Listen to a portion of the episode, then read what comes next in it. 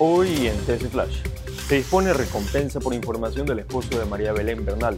El presidente Lazo anunció que se dispuso una recompensa de hasta 20 mil dólares para quien entregue información sobre el paradero de Germán Cáceres. El gobierno pagará 300 millones de dólares a IES.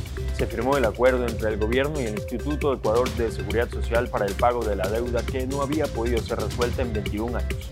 Nayib Bukele quiere ser reelegido como presidente de El Salvador. El mandatario salvadoreño anunció su intención de lanzarse nuevamente como candidato a la elección presidencial de su país en el 2024. Para más información visite tctelevisión.com o nuestras redes sociales arroba tctelevisión. Soy Fabricio Pareja y este fue TC Flash.